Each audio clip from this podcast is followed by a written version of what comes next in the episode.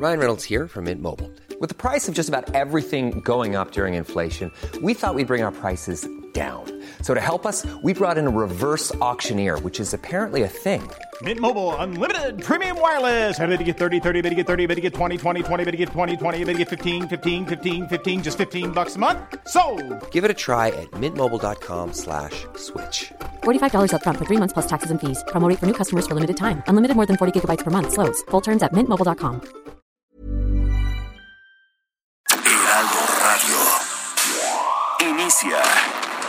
las noticias de la tarde con Jesús Martín Mendoza en Heraldo Radio.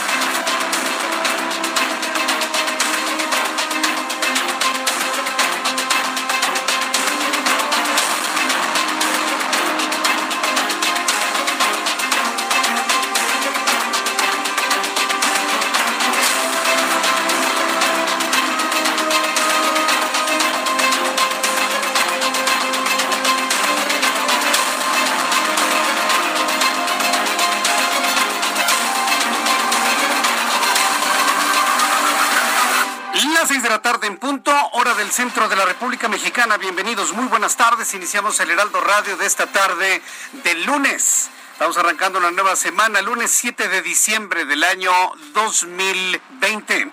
Me da mucho gusto saludarle, suban el volumen a su radio, gracias por estar con nosotros a esta hora de la tarde. Me da mucho gusto saludarle, soy Jesús Martín Mendoza. Súbale el volumen a su radio que le tengo los asuntos más importantes hasta este momento. México solicitó a los Estados Unidos la extradición del ex secretario de Seguridad, Genaro García Luna, quien se encuentra detenido en una cárcel de Nueva York, donde está acusado de presuntos delitos de narcotráfico por las autoridades estadounidenses. Mientras tanto, el presidente Andrés Manuel López Obrador anunció cinco cambios en el gobierno, mismos que serán encabezados por mujeres. La diputada federal Tatiana Cloutier se incorporará al gobierno federal en la Secretaría de Economía dos años después de haber coordinado la campaña presidencial. De esta manera, López Obrador, presidente de este país, busca congraciarse con las mujeres porque estos movimientos, el único objetivo que tienen es congraciarse con el sector femenino del país. Pues ya sabe que las cosas no han ido nada bien con el sector femenino en, la, en el gobierno actual. Bueno, pues con estos movimientos de solo mujeres busca López Obrador congraciarse con las mujeres. La pregunta es, ¿lo logrará? Escúchelo usted.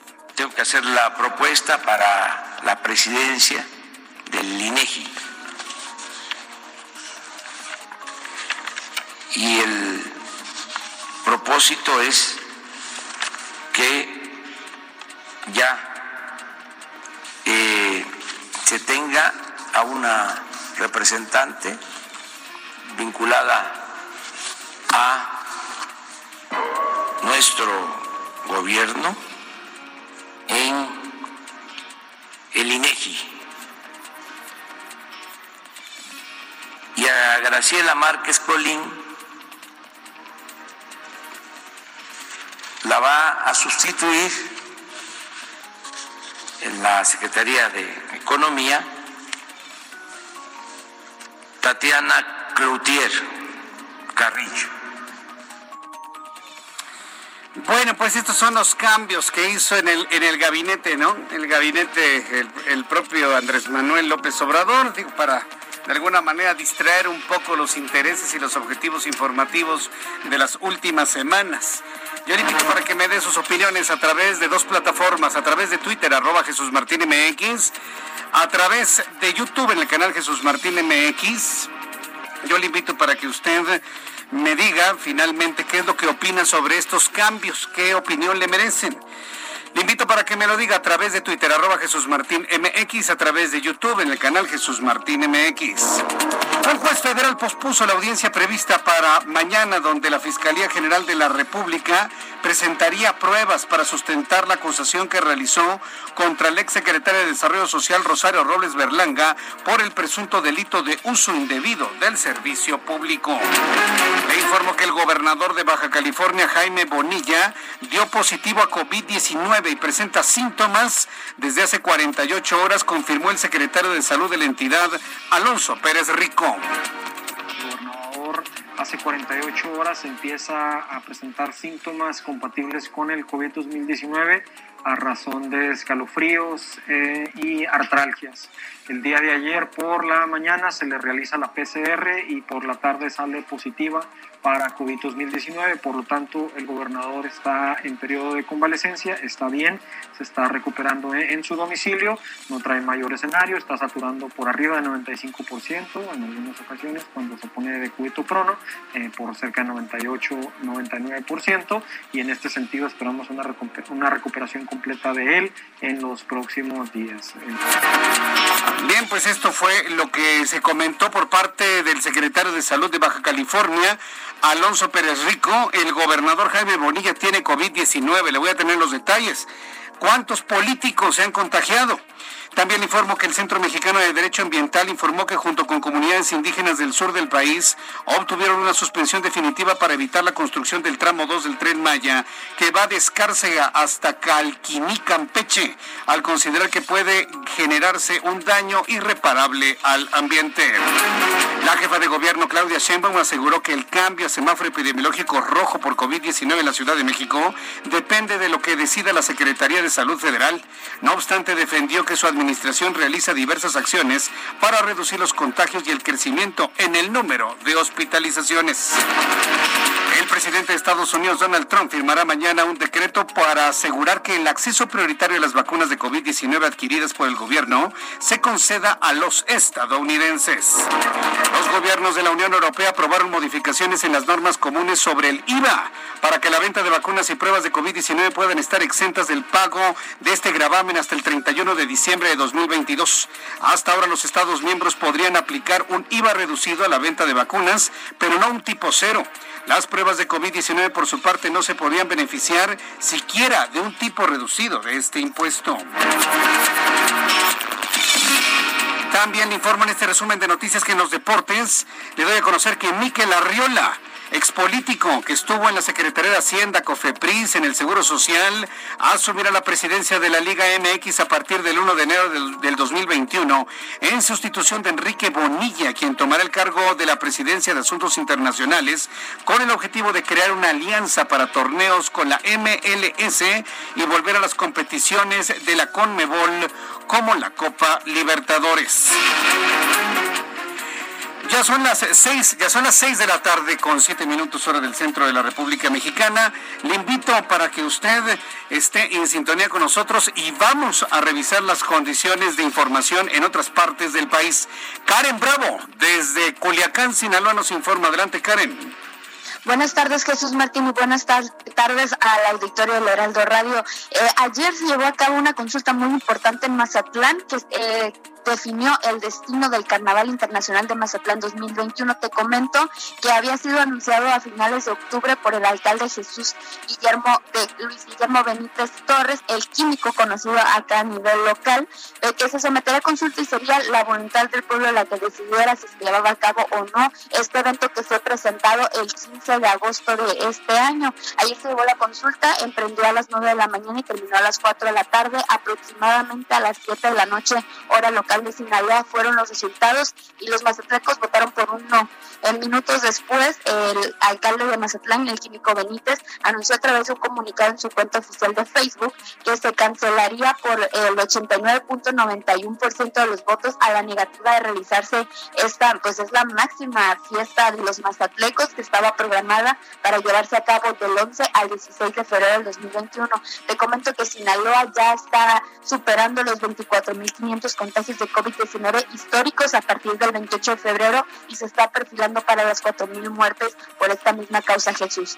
Correcto, gracias por la información, Karen Bravo. Buenas tardes. Se cancela el... Eh, Carnaval de Mazatlán, todo se cancela absolutamente.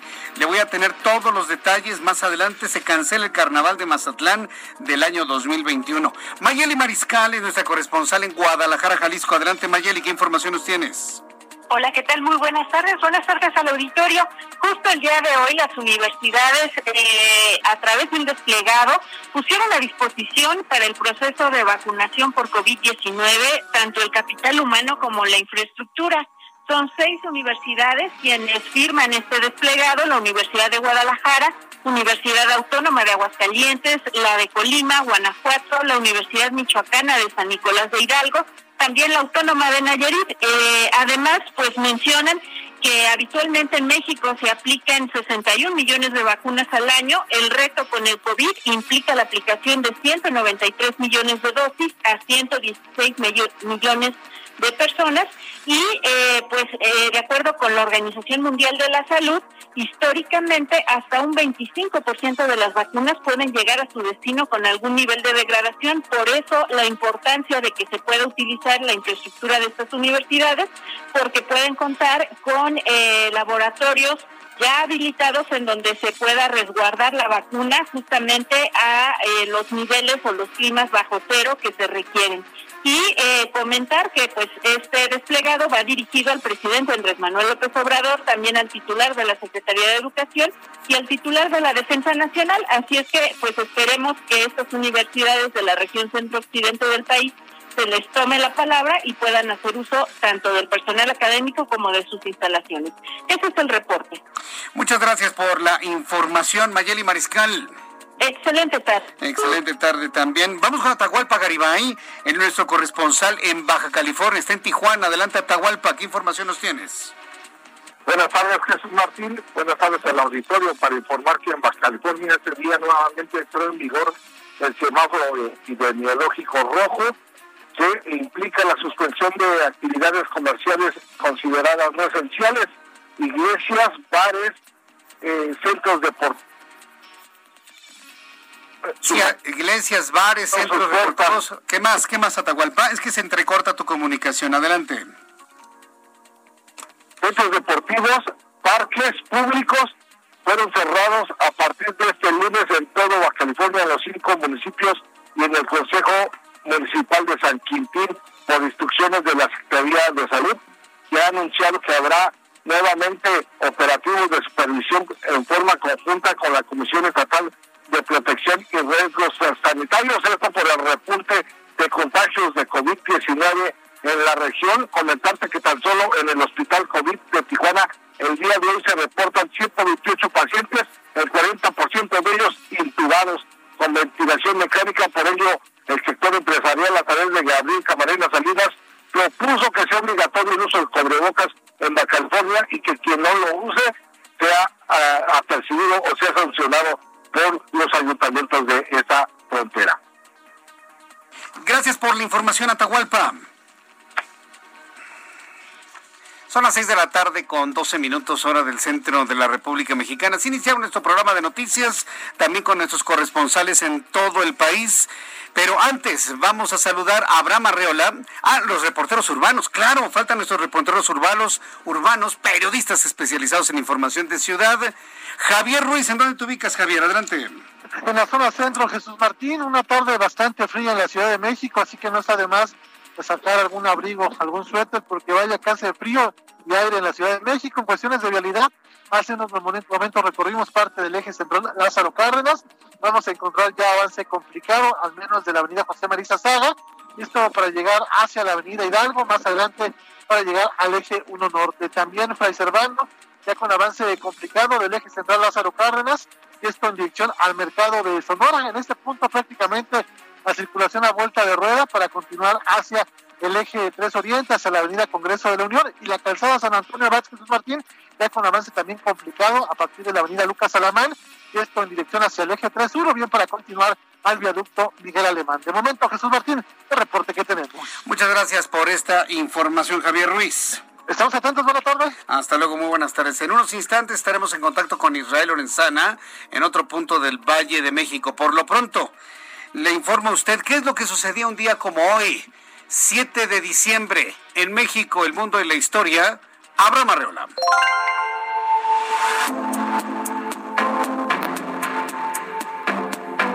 Bienvenidos, esto es un día como hoy en la historia, lunes 7 de diciembre. 1867, por decreto del presidente Benito Juárez, se restablece el nuevo colegio militar, una vez terminado el imperio de Maximiliano. 1930, muere en la Ciudad de México Jesús Flores Magón, hermano de Ricardo y de Enrique Flores Magón. Además, hoy es el Día de la Aviación Civil Internacional. chiquito pero sustancioso, así como yo. Amigos, esto fue un día como hoy en la historia. Muchas gracias. Muchas gracias a nuestro compañero Abraham Arreola por la información por la información que nos ha proporcionado. Voy a entrar en contacto con mi compañero Israel Lorenzana en unos instantes más. Aquí nuestro compañero Israel Lorenzana nos tiene más información eh, del Valle de México. Sí, para completar nuestro bloque de reporteros urbanos. Israel Lorenzana, adelante. Te escuchamos, ahora sí te van a escuchar. Adelante, Israel. Jesús Martín, muchísimas gracias. Una disculpa, algunos contratiempos con la telefonía. Pues bueno, estamos ubicados aquí en la alcaldía Gustavo Madero, Jesús Martín, exactamente en la entrada principal de la Basílica de Guadalupe. Y es que aquí continúa este operativo peregrino 2020 que ha implementado la alcaldía Gustavo Madero, en donde todo aquel peregrino que quiera ingresar a la Basílica de Guadalupe tiene que pasar por algunos filtros sanitarios. Exactamente al, al comienzo de este también conocido como el Puente Papal Jesús Martín, tenemos elementos de la Secretaría de Seguridad Ciudadana y también despachadores de gel antibacterial y más adelante una carpa gigantesca con dos cámaras termográficas. Estas cámaras, Jesús Martín, detectan la temperatura de las personas que van ingresando y en el momento que las autoridades detectan alguna persona que trae fiebre o la temperatura alta, la trasladan precisamente a los kioscos y los filtros sanitarios para que sean valoradas por las autoridades. Este operativo se lleva a cabo desde las seis de la mañana y hasta las ocho de la noche, Jesús Martín, y hasta este momento las autoridades de la alcaldía Gustavo Madero han contabilizado más de 126 mil peregrinos que han llegado del primero de diciembre al día de hoy. Tan solo hoy, más de seis mil, Jesús Martín, han estado visitando la Basílica de Guadalupe. Esto pese a las recomendaciones de las autoridades eclesiásticas y por supuesto también del gobierno capitalino de no acudir a la basílica. De hecho, va a estar cerrada del 10 al 13 de diciembre para evitar contagios de coronavirus, Jesús Martín. En materia vehicular, la calzada de Guadalupe está cerrada. Prácticamente desde la zona de Talismán comienzan los filtros policíacos para evitar que los vehículos transiten con dirección hacia Freijón de Zumárraga. Las alternativas, Avenida de los Insurgentes, Congreso de la Unión y también la zona de Eduardo Molina para incorporarse hacia Martín Carrera. Pues Jesús Martín, este operativo se va a estar llevando a cabo hasta el 10 de diciembre, cuando se cierre totalmente la basílica, no va a poder accesar absolutamente nadie. Habrá filtros policíacos en las inmediaciones para evitar que los peregrinos lleguen a Basílica y con ello, por supuesto, bajar los índices de contagio de coronavirus. Jesús Martín es la información que te tengo. Gracias por la información. Qué, fenómeno ¿eh? el que estamos viendo en la Basílica de Guadalupe. Muchas gracias, Israel. Que tengas muy buen día. Gracias. Hasta pronto. Hasta luego. Al ratito vamos a entrar nuevamente en comunicación con Israel Lorenzana para que nos tenga más información. Ya son en este momento las 6 de la tarde con 17 minutos hora del centro de la República Mexicana. Vamos a revisar las condiciones meteorológicas para las próximas horas. Oiga, qué frío está haciendo en la capital de la República. De verdad está haciendo bastante frío. Y mire, para quienes estábamos el fin de semana en un lugar con mucho menos frío, se, siente, pero en serio, ¿eh? No, no, no. Y, llama poderosamente la atención como con unos kilómetros de distancia, usted se sale de la Ciudad de México, sobre todo del estado de Morelos, y ahí hace un buen calorcito, ¿eh? Pero aquí tenemos un friazo, temperatura en este momento 17 grados, en la, 16 grados en la capital del país. Esto es frío para esta hora de la tarde y el termómetro amenaza con caer todavía un poco más.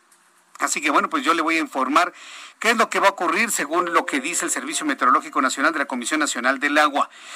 Frente frío número 18 y masa de aire frío, evento de norte con rachas de viento de 80 a 100 kilómetros por hora en el istmo y golfo de Tehuantepec, es lo que me está informando el Servicio Meteorológico Nacional. Para esta noche y madrugada, la tercera tormenta invernal de la temporada, frente a la costa occidental de Baja California, en interacción con la corriente en chorro, originan rachas de viento de 50 a 60 kilómetros por hora. En dicha entidad incluye en el golfo de California. Por otro lado, el frente número 18, extendido sobre la península de Yucatán y el sureste mexicano, mexicano ocasiona lluvias puntuales fuertes en Veracruz, Oaxaca, Chiapas, Tabasco, Chiapas, Tabasco, Campeche, Yucatán y Quintana Roo. Masa de aire frío asociada mantendrá ambiente muy frío y fresco durante el día sobre el norte, noreste y centro del territorio nacional para que usted lo tome en cuenta. El Frente Frío número 18 se extenderá sobre el occidente y el centro del país. Tómelo en cuenta que abrigarse muy bien, ¿eh? hay que abrigarse mucho porque va a estar haciendo un friazo, ¿eh? pero de esos buenos. Este es un, un frío, pero verdaderamente de, de, invierno, dice Juan Arenas, está muy agradable el clima. Si hay quien no les gusta el calor y esto les parece maravilloso. A mí en otro, en otro tiempo de mi vida este clima me hubiera gustado mucho, pero créame que ya como que a estas alturas de la vida ya prefiero nomás el calorcito. Se siente el frío, cuídense mucho, abríguese muy bien, se trata precisamente que usted se abrigue bien y cuide, se cuide usted y cuide a la familia.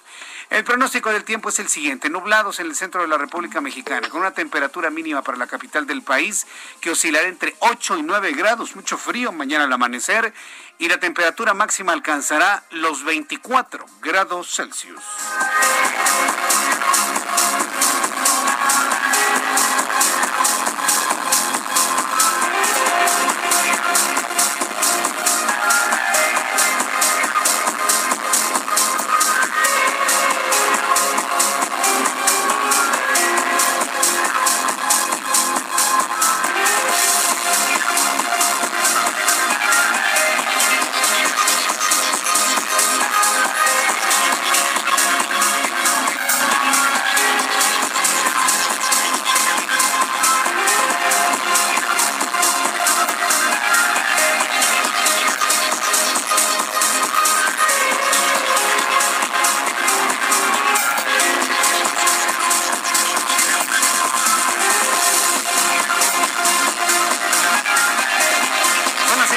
Con 20 minutos hora, del centro de la República Mexicana.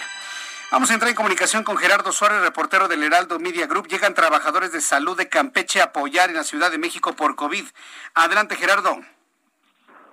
¿Qué tal, Jesús Martín? Muy buenas tardes. Como bien dices, llegaron 25 trabajadores, una brigada de 25 trabajadores de la salud de Campeche para apoyar en la atención del aumento de hospitalizaciones por COVID-19 en la Ciudad de México. Esta brigada de trabajadores eh, son voluntarios que eh, se ofrecieron para venir a la ciudad en una gestión entre el gobierno estatal de Campeche y las autoridades tanto del INSABI como de la Secretaría de Marina, que fue la dependencia que puso una aeronave para traerlos hasta la Ciudad de México. Así lo informó en conferencia el director general del Senaprese, Rui López Ridaura, quien dijo que también el Instituto Mexicano del Seguro Social está revisando entre su plantilla de trabajadores de los estados que se encuentran en semáforo verde, como son Veracruz, Campeche y Chiapas, para traer a trabajadores de esas entidades donde no hay tanta demanda de hospitalizaciones a la capital del país, donde es un o donde se está viendo un escenario totalmente contrario, con un aumento cada vez marcado de las hospitalizaciones por la pandemia de COVID-19. Bueno, pues eh, estaremos atentos de todo lo que suceda ahí. ¿Cuántas personas son? ¿De qué tamaño es el personal que llega desde Campeche? De momento llegan 25 trabajadores entre médicos, eh, personal de enfermería de este estado y bueno, se van a repartir en hospitales de la Ciudad de México que están por confirmarse, Jesús Martín, en qué unidades de salud estarían actuando, pero eh, principalmente serían de las del sector salud de la Ciudad de México y eh, en este caso, aparte del IMSS, pues ellos entre su propio personal están revisando también esta, eh, pues esta, este mecanismo de emergencia, por decirlo de alguna manera. Correcto, gracias por la información, Gerardo. Buenas tardes. Hasta luego, que te vaya muy bien. Nuestro compañero Gerardo Suárez. Estamos escasos de personal, ¿eh? Precisamente la Universidad Nacional Autónoma de México, y le comentaba la semana pasada, pues está lanzando una convocatoria para reclutamiento de personas, de médicos, para que puedan aplicar la vacuna. De hecho, platiqué hace unos días en el Heraldo Televisión eh, con la responsable de esta área en la Universidad Nacional Autónoma de México. Mire, cuando eh, le presento información en televisión, inclusive se lo comento aquí en radio, pues nos imaginamos que la vacuna, pues como todos, ¿no? Una, una inyección, pero nadie hasta este momento sabe con toda certeza cómo es que se inyecta la vacuna contra el COVID-19. Para empezar, si es, si es inyectada, y si esta es inyectada es subcutánea o intramuscular. No sabemos si es oral, no sabemos, no saben inclusive en el sector salud cómo es que se administra la vacuna. Lo que hemos visto en, en imágenes son imágenes de archivo, de otras vacunas, de otras formas, de otros mecanismos. Pero en el caso concreto de la vacuna contra el COVID-19, todavía no conocemos su forma de administración. es muy importante decirlo.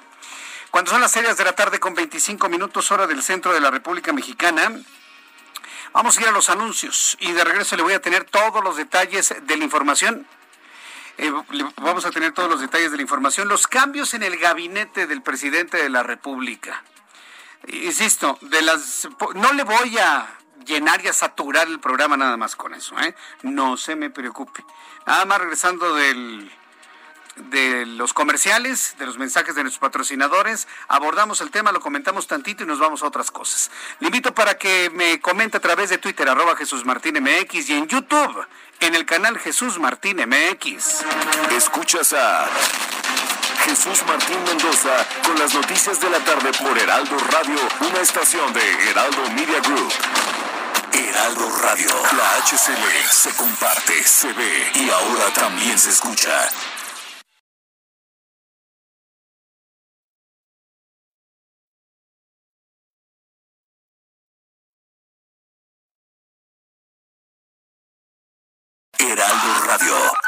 H que sí suena y ahora también se escucha. Escucha las noticias de la tarde con Jesús Martín Mendoza. Regresamos. ¿Qué tal amigos del Heraldo Radio? Les platico que ya llegó la nueva Hyundai Creta 2021. Su renovado diseño cuenta con una estructura de acero reforzado de alta resistencia que cubre más del 60% del armazón, brindándote total seguridad en todo momento. Incorpora un sistema de arranque de pendientes que facilita recorrer cuestas inclinadas sin el temor que retroceda involuntariamente. Cuenta también con frenos de disco en las cuatro ruedas para frenar de manera uniforme manteniendo el control y estabilidad en cualquier circunstancia. Mantén una visibilidad total con su cámara de reversa y estacionate tranquilamente con sus sensores de movimiento traseros. Además, con la nueva Creta 2021, elige entre sus tres diferentes modos de manejo. Sport, Comfort, Eco y mejora tu experiencia al manejar. Aparte en línea la tuya con solo 5 mil pesos y podrás elegir una serie de experiencias inolvidables. Arma tu propia experiencia Creta con la nueva Hyundai Creta 2021. Vive el camino. Visita hyundai.com.mx.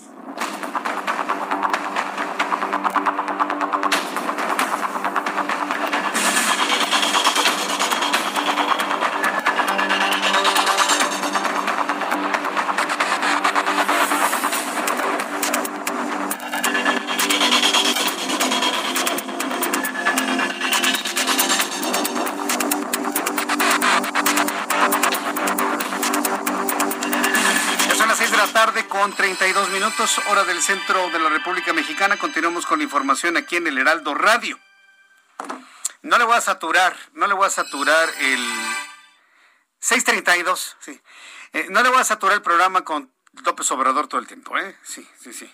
Acuérdense que mi idea es darle muy bajo perfil y que sea este un programa de noticias que no esté este, abocado en lo que el señor hace y dice pero sí vamos a abordar, sí voy a abordar lo que sea noticiosamente interesante.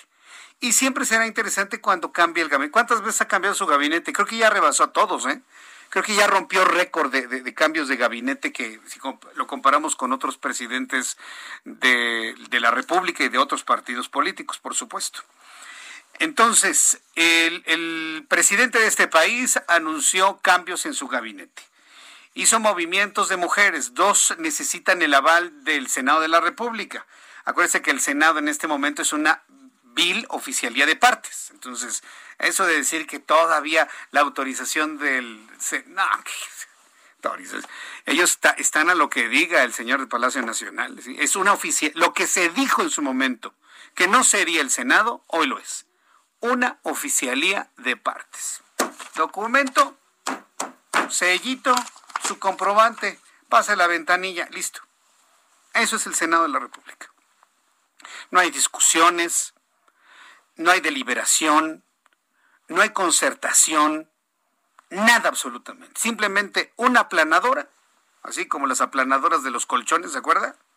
Una aplanadora que pasa encima de, de unos partidos políticos disminuidos por el 2018 y hágase. Noticia sería el día que el Senado de la República o la Cámara de Diputados le diga no a una iniciativa presidencial. Eso sería noticia, y noticia mundial, ese día. Y usted y yo podemos impulsar a que esas noticias se produzcan. Y está en nuestras manos, con un crayón para el año que entra. Yo no le voy a decir por quién, te vote por quien quiera. Nada más piense que está en su poder, en su mano, el poder equilibrar estas cosas. Entonces el presidente de la República nombra y mueve a cinco mujeres, cinco mujeres. Tiene un mensaje intrínseco esto. El presidente mueve a mujeres porque quiere congraciarse con el sector femenino de México. Acuérdense que su imagen ha estado muy, muy afectada por manifestaciones de toda índole, por desde que quitó las, las guarderías eh, subrogadas, desde que quitó las, las estancias infantiles, mejor dicho, las estancias infantiles, los refugios para mujeres golpeadas, desde los fideicomisos en apoyo a diversos programas de mujeres. Vea cómo se han manifestado en contra de la actual administración. Entonces, mover cinco mujeres dentro de su gabinete busca un objetivo político, más que de operatividad dentro del gabinete, porque pues ningún secretario hace nada por sí mismo. Todo es autorizado por el presidente de la República en un centralismo que no recuerdo desde tiempos de Gustavo Díaz Ordaz o desde el maximato de Carlos Salinas de Gortari. Desde entonces yo no recuerdo un centralismo en las decisiones de un presidente como ahora. Entonces, poco importa quién esté en una secretaría nada se decide si no lo palomea el señor que está en Palacio Nacional. Poco importa. El mover a las mujeres tiene el objetivo político de congraciarse con las mujeres en México.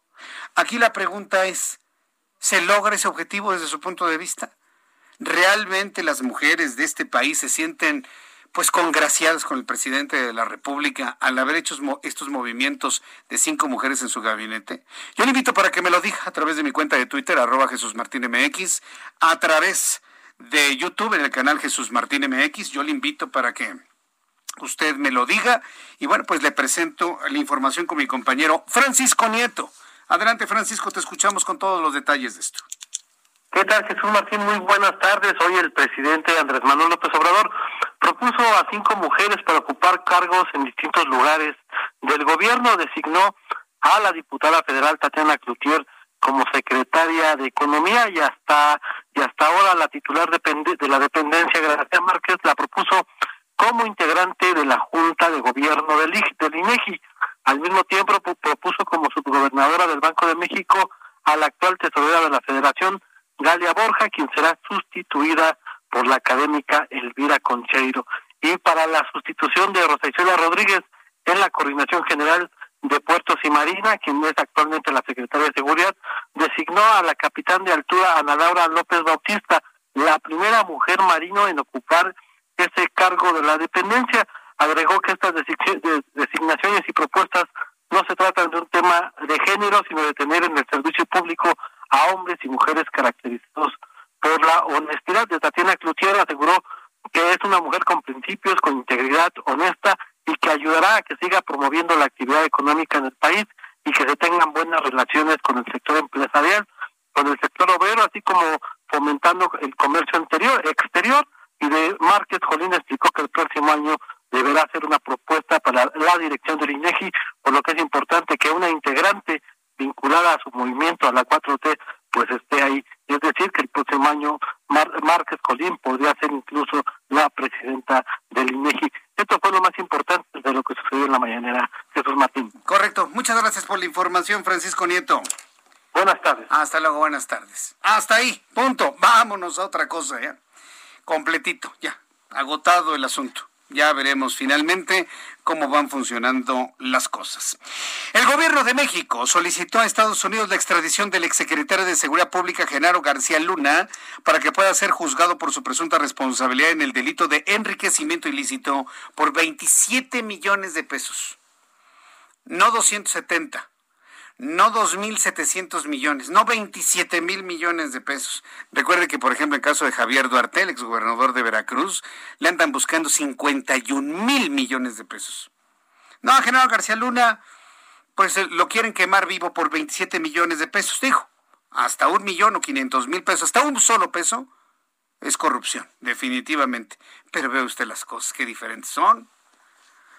¿Cuándo ha visto usted al presidente de la República decirle a Javier Duarte que devuelva los 51 mil millones de pesos que no aparecen del erario? ¿Cuándo? ¿Cuándo? Para que vea lo que no es parejo. Funcionarios federales revelaron que la petición se realizó ayer ante el Departamento de Justicia de la Unión Americana. Explicaron que un juez de control del Centro de Justicia Penal Federal, adscrito al penal de máxima seguridad en el Altiplano en el Estado de México, otorgó la orden de captura con la cual se sustentó la petición de extradición. General García Luna permanece detenido en Nueva York en espera de que comience el juicio, donde enfrentará cargos por su presunta relación con el narcotráfico. Sin embargo, el exsecretario primero deberá enfrentar su juicio en Estados Unidos y esperan que después pueda ser entregado a México. Esto es lo que sucede con Genaro García Luna. Otra de las noticias que han resultado muy comentadas en las últimas horas es que el gobernador de Baja California, Jaime Bonilla Valdés, resultó, dio positivo por COVID-19. Se encuentra en aislamiento domiciliario tras haber presentado síntomas de la enfermedad, la cual se confirmó poco después mediante las pruebas pertinentes con este contagio se contabilizan 13 gobernadores que han dado positivo a COVID-19, siendo Claudia Pavlovich, gobernadora de Sonora, la más reciente en la lista. Alonso Pérez Rico, secretario de Salud de Baja California y responsable de la estrategia de COVID-19 en el estado, dijo que el gobernador está de muy buen ánimo y bajo tratamiento médico. Es lo que ha comentado Alonso Pérez Rico. No, pues sí, digo, de, ánimo no paramos, ¿no? Aquí la cosa es que el virus no haga sus estragos dentro del sistema respiratorio, dentro del sistema digestivo y dentro del sistema nervioso central y periférico. De eso se trata. Ya el humor y el estado de ánimo pues, es algo que ayuda, ¿no? Ayuda a recuperarse rápidamente. Bien, cuando son las 6 de la tarde con 41 minutos hora del centro de la República Mexicana, tengo en la línea telefónica como todos los lunes a Gerardo Rodríguez, experto en seguridad. Bueno, pues la iniciativa que mandó el viernes Andrés Manuel López Obrador al Senado para regular los agentes extranjeros en México, sobre eso nos comenta el día de hoy. Estimado Gerardo, te escuchamos. ¿Cómo te va? Buenas tardes. Muchas gracias, Jesús Martín. Eh, el día de hoy ya conocemos el texto completo de la iniciativa. El viernes el senador Ricardo Monreal, en una actitud proactiva de transparencia, anunció cuáles eran los 10 puntos más relevantes de esta iniciativa, que lo que busca es regular las actividades de las agencias de inteligencia extranjeras en México, principalmente de Estados Unidos. Pero, Jesús Martín, eh, Estados Unidos no es el único país que opera con agentes extranjeros de inteligencia.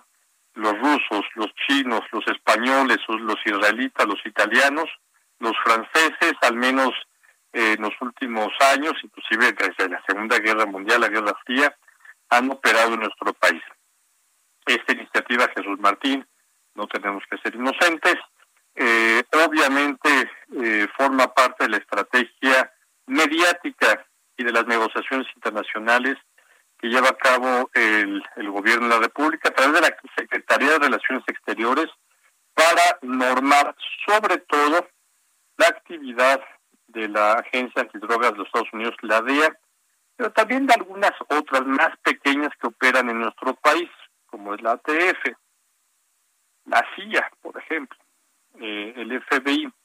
Todas estas agencias tienen agregados en Embajada de los Estados Unidos, que tienen acciones, eh, que tienen responsabilidades de diálogo con sus contrapartes en México. El problema es que hay otras agencias como la DEA que tienen que tienen agentes encubiertos, que como sabemos se han logrado infiltrar en los cárteles de droga mexicanos. Un caso espectacular para que inclusive ya está en, Netflix es el caso de un agente de la DEA que, que se pasó como, como si fuera un, un operador de, de los Zetas y un este un enviado del general Soleimani, este gran general iraní, eh, mandó a que a través de Hezbollah pudieran contactarlo para hacer un operativo para matar al embajador de Arabia Saudita en Washington, o contratando un sicario desde México. Bueno, no sé el cuento largo. La, la iniciativa que manda el presidente el viernes lo que busca es que los agentes de inteligencia extranjeros le informen a la Cancillería mexicana quiénes son, que manden su lista. Segundo, que manden un informe mensual.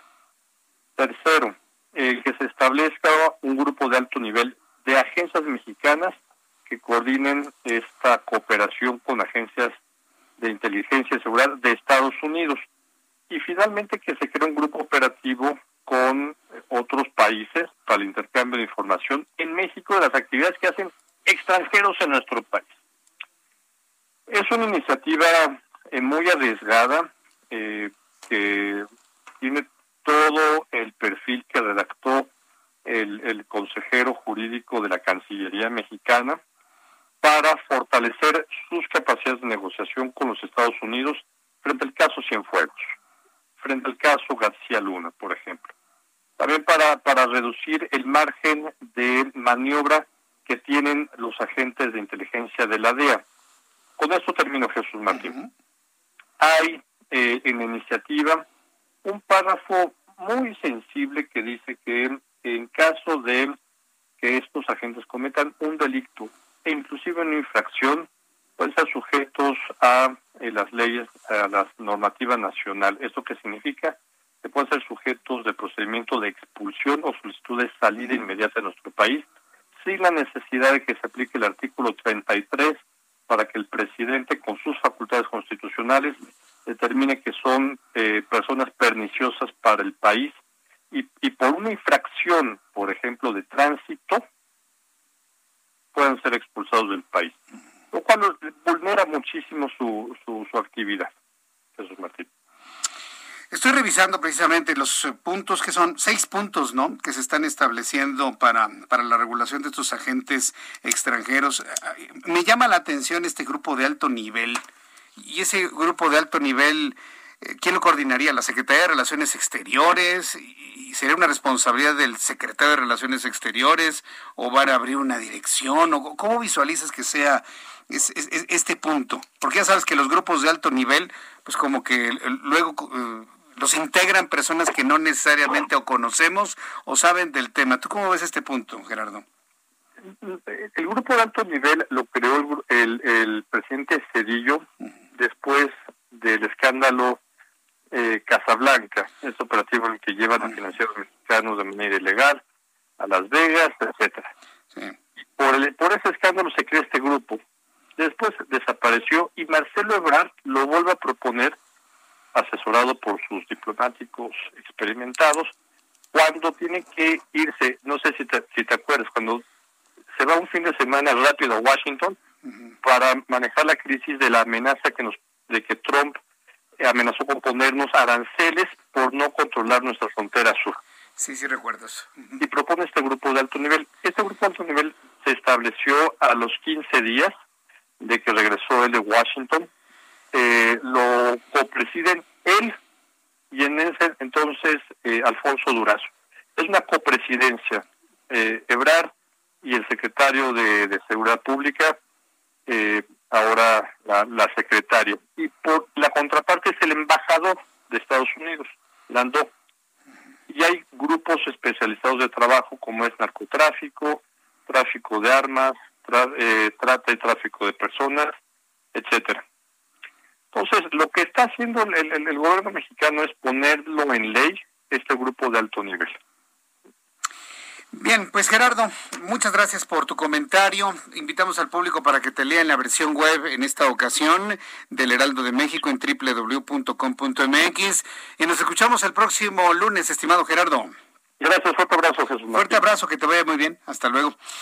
Yo le invito para que revise el, eh, la columna de nuestro querido compañero Gerardo Gerardo Rodríguez, Agentes extranjeros y la seguridad nacional por Gerardo Rodríguez. Aquí vienen todos los puntos que, de alguna manera incluye este, este protocolo, autorizaciones temporales, restringir reuniones con autoridades locales, obligación de informar mensualmente, inmunidad por comisión de delitos e infracciones, grupo de alto nivel de seguridad, grupo de coordinación operativa y bueno, la agenda estratégica eh, se sabe a través del senador Ricardo Monreal y nos da inclusive una liga para poder conocer a profundidad la agenda estratégica sobre este tema.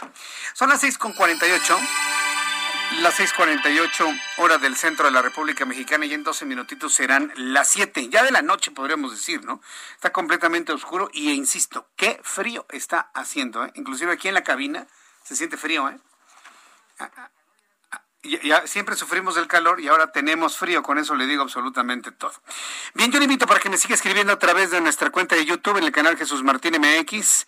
En el canal Jesús Martín MX dice que anda Polinar, la DEA jamás, jamás va a dar el pitazo para capturar un matón o narco, dice Roberto Agustín Ramírez.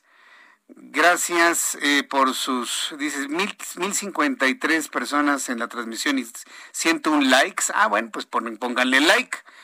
Todas las personas que nos están viendo y escuchando, pues pónganle un like también, ¿sí? Para que de esta manera, bueno, pues estemos todos en la misma idea. México 40 Canways, desde que llegó la DEA, la, la cosa empeoró.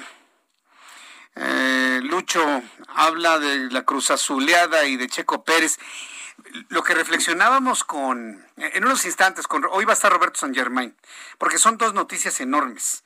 Lo que hizo Checo Pérez es verdaderamente histórico. No había ocurrido, creo que en 50 años, el triunfo de un mexicano en una Fórmula 1, en primer lugar. Pero esa derrota del Cruz Azul 4-0 de Pumas, como que borró completamente el triunfo del Checo Pérez, aunque le debo decirle que es una mejor noticia la del Checo Pérez, porque es un hombre que ya pasó la historia, ya se inmortalizó estará en los libros de texto, inclusive, estará en todos los anales del deporte mundial de nuestro país. Sergio Pérez ya es un hombre inmortal mexicano, ya, con lo que hizo este fin de semana. Ah, pero estamos más preocupados por lo que le pasó al Cruz Azul, ¿verdad? Bueno, tú no, porque tú eres del América, ¿verdad? Pero sí, varias personas me dijeron, ay, perdió mi maquinita, ¿no? Maquinita. ¿Ya viste los memes que hay? Dicen que la cementera Cruz Azul ya no va a ser este, bultos de cemento, sino bultos de sal. No, y no, has visto también otro que es muy bueno, muy bueno. Se van a enojar los de Cruz Azul, pero hay un exceso de sodio, sí, el, Cruz Azul y exceso de sodio, exceso de sal. O no, con esta parrilla la carne no necesita sal, es una parrilla con la, así para asar carne, pero con el logotipo del Cruz Azul. Con esta la carne no necesita sal, ¿no? Bueno, yo creo que ha sido el equipo con mayor cantidad de memes. El, el América y el Cruz Azul, ¿no? Ahí se la lleva, ¿no? Bueno, pues sí, ya nos platicará Roberto San Germán por, qué, digo, porque una cosa que pierde y otra cosa es ese, ese 4-0, ¿no? Digo, bueno.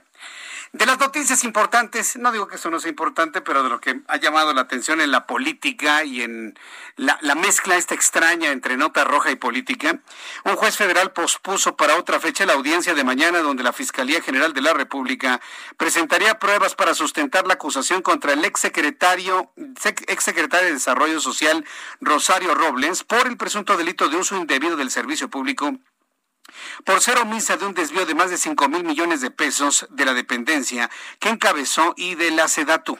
Funcionarios federales indicaron que el juez de control del Centro de Justicia Penal Federal, con sede en el Reclusorio Sur, aún no establece nueva fecha para llevar a cabo la continuación de la audiencia intermedia, donde la Fiscalía General de la República solicita una pena de 21 años de cárcel indicaron que la defensa del ex secretario y funcionarios de la Fiscalía General de la República mantienen reuniones tras la petición que hizo Rosario Robles para que se le permita tener acceso al criterio de oportunidad y con eso echar de cabeza a toda la gente que, como ha dicho ella y su defensa, toda la gente que la ha dejado sola en el camino. Sí, pues sí. Ah, me van a dejar sola. Ok, bueno, pues entonces me adhiero al criterio de oportunidad y agárrense. Aunque bueno, pues ya eh, alguien escribió hace algunos días que no, que Rosario Robles no va a echar de cabeza a Luis Videgaray. Mire, yo hasta ver no creer, ¿no? Yo no voy a adelantar vísperas. Esperemos lo que tenga que decir la señora Robles y sorprendámonos, para bien o para mal. De acuerdo con las reformas a la Ley de Seguridad Nacional enviadas por el presidente de este país al Senado, se reveló que en las reformas se establece que los agentes extranjeros de seguridad estarán obligados a compartir con las autoridades mexicanas toda la información que recabaron durante el desempeño de su misión. Un tema que ya lo vimos y lo agotamos con Gerardo Rodríguez hace unos instantes. Otro asunto, el Centro Mexicano de Derecho Ambiental el Centro Mexicano de Derecho Ambiental informó que junto con comunidades indígenas del sur del país obtuvieron una suspensión definitiva para evitar la construcción del tramo 2 del tren Maya. Se ha suspendido la construcción del tramo 2 del tren Maya, que va desde Escárcega hasta Calquiní, Campeche, al considerar que puede generarse un daño irreparable al ambiente. Le repito la noticia. El CEMDA, el Centro Mexicano de Derecho Ambiental, informó que junto con comunidades indígenas del sur del país obtuvieron una suspensión definitiva para evitar la construcción del tramo 2 del tren Maya.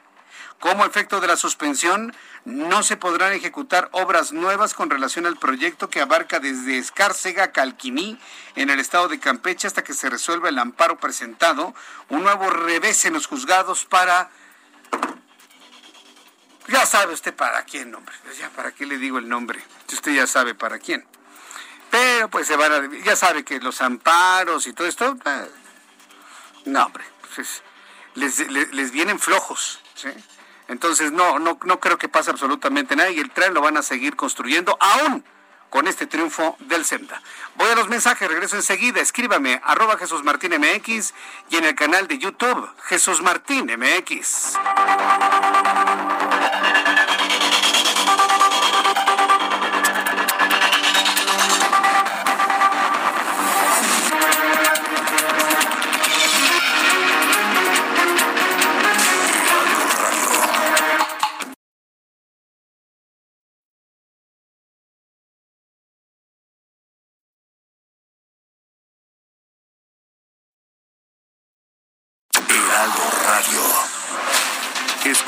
Noticias de la tarde con Jesús Martín Mendoza. Regresamos.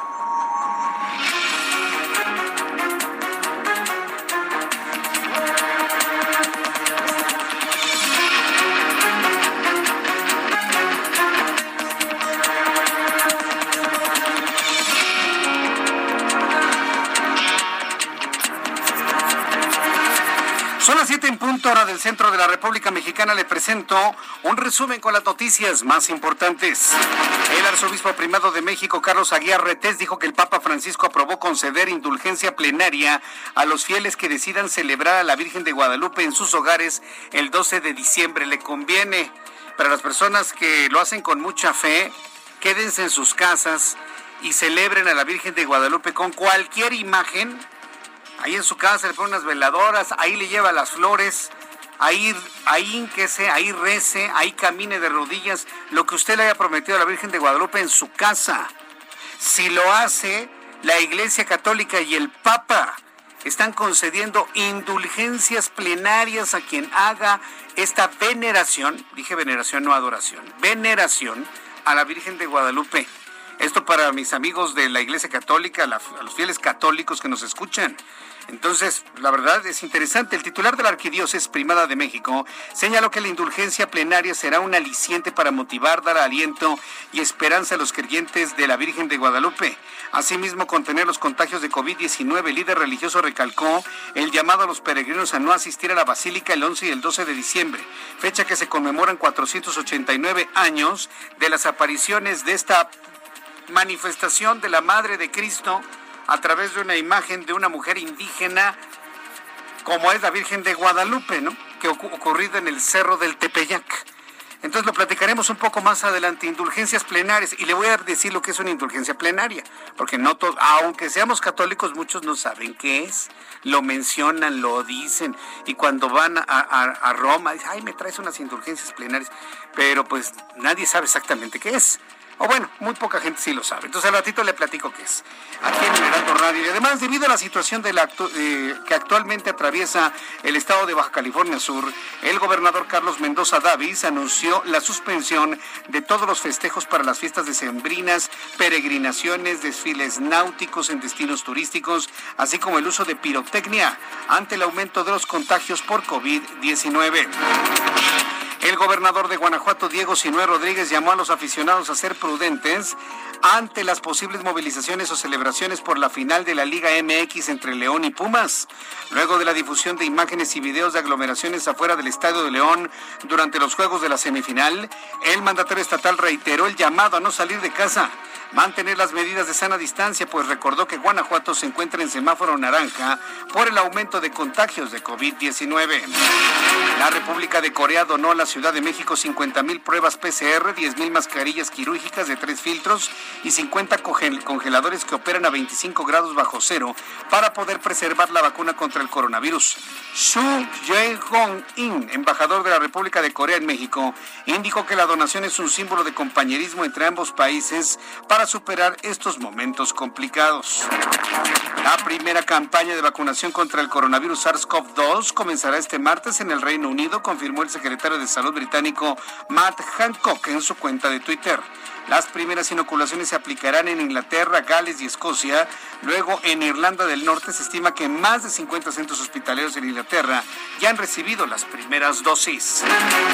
La Organización para la Cooperación y el Desarrollo Económicos, la OCDE, alertó que la crisis de COVID-19 presionará más la financiación de las pensiones. Además, recordó que ya estaban bajo tensión por tendencias de fondo como el envejecimiento demográfico. En un informe aseveró que el COVID-19 ha provocado una fuerte perturbación de los mercados laborales con efectos en cascada en los ahorros para la jubilación en las pensiones. Estas son las noticias en resumen. Le invito para que siga con nosotros. Le saluda Jesús Martín Mendoza.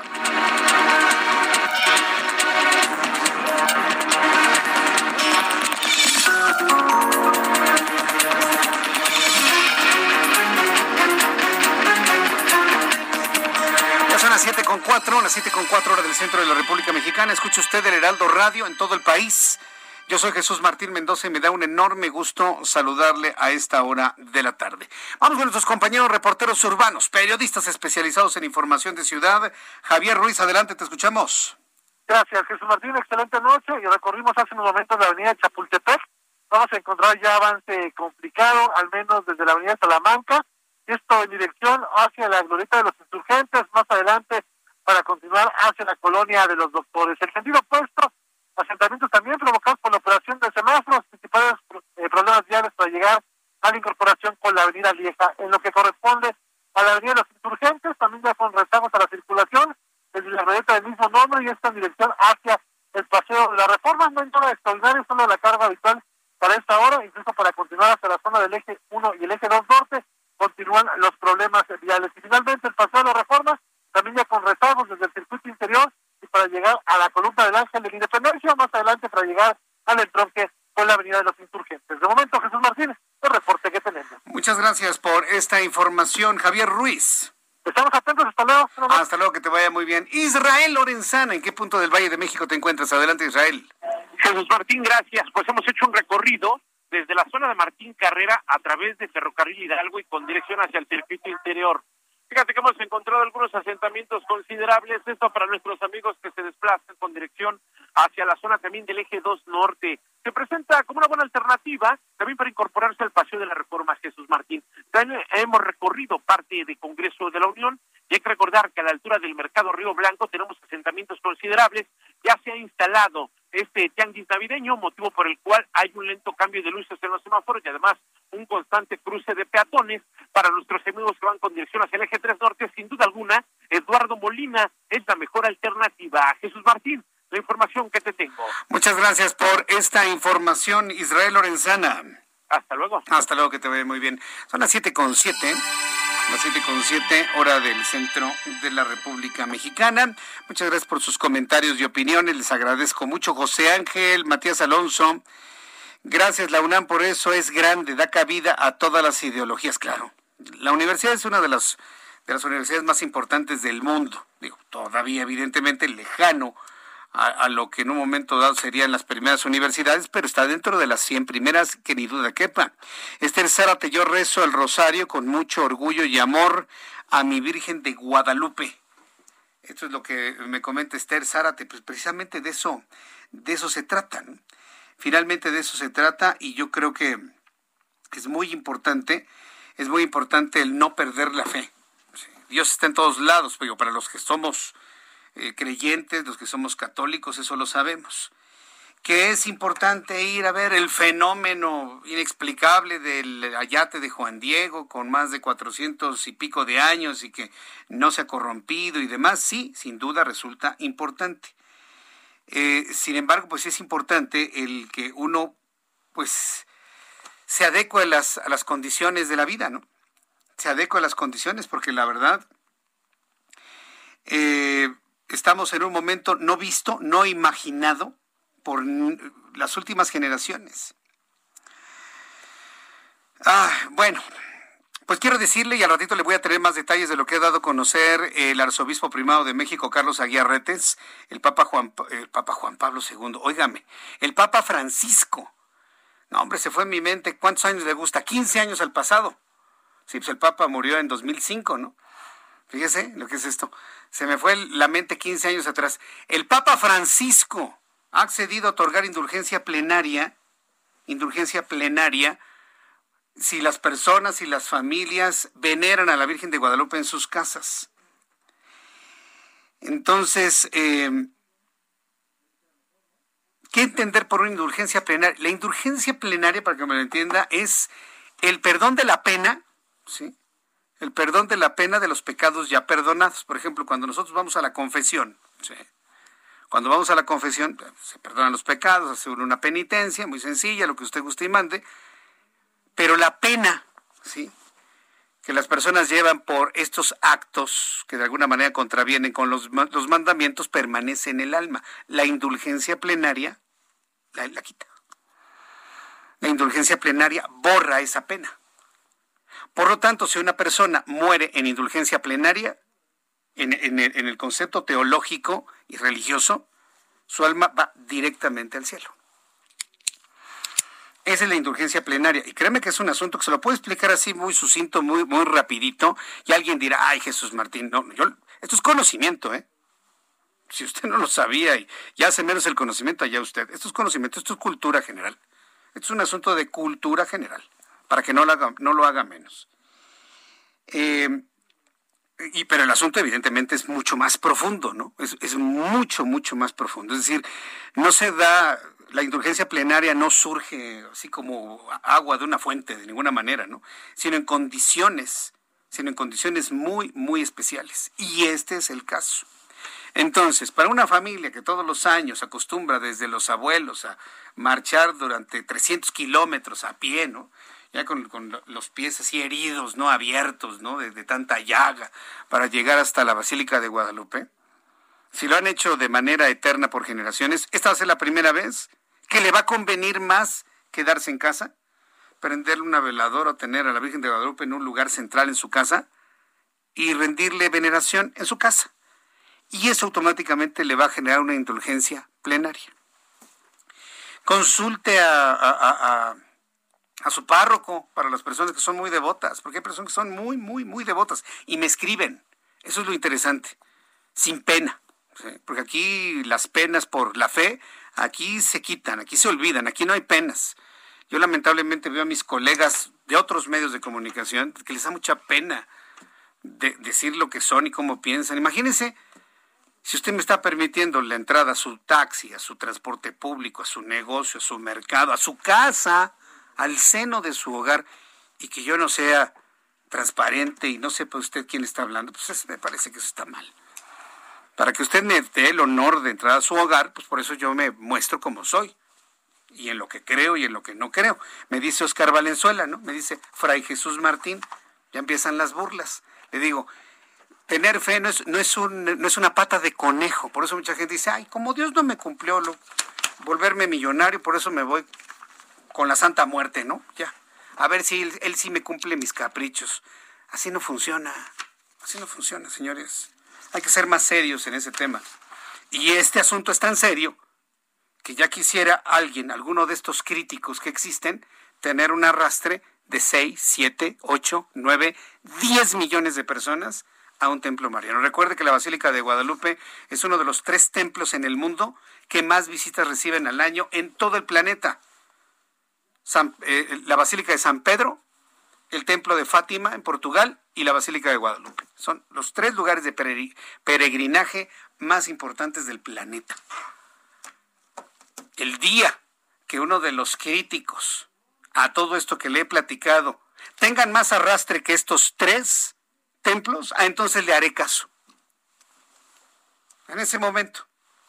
En el momento que tengan más millones de, de visitas, citas, likes, que todas las personas que visitan estos templos en un año, en ese momento les haré caso. Bien, cuando son las 7 con 13, las 19 horas con 13 minutos, hora del centro de la República, me dicen la Meca, sí, la Meca, pero estoy hablando de templos de, culto religioso católico, cristiano. Eh, la temperatura en este momento ya bajó, tenemos 16 grados la temperatura en el Valle de México. Abríguese muy bien, la verdad está haciendo un friazo, pero verdaderamente tremendo. Tengo comunicación con el doctor Jorge Salas Hernández, se lo prometí el viernes pasado director general del Instituto Nacional de Enfermedades Respiratorias, el INER, y, lo he invitado porque desde la semana pasada, bueno, ya desde hace muchas semanas eh, la gente está hablando que del el dióxido de cloro, que si cura el COVID y no sé qué tanto. Luego me escribe un, un amigo cuando hablamos sobre la ivermectina, me dice, te, contacta al director del, del, INER y que te comente. Bueno, pues precisamente por eso lo hemos buscado al doctor Jorge Salas Hernández, director general del Instituto Nacional de Enfermedades Respiratorias. Doctor Salas, me da mucho gusto saludarlo. Bienvenido. Hola, Jesús Martín. Buenas noches. Gracias por invitarme.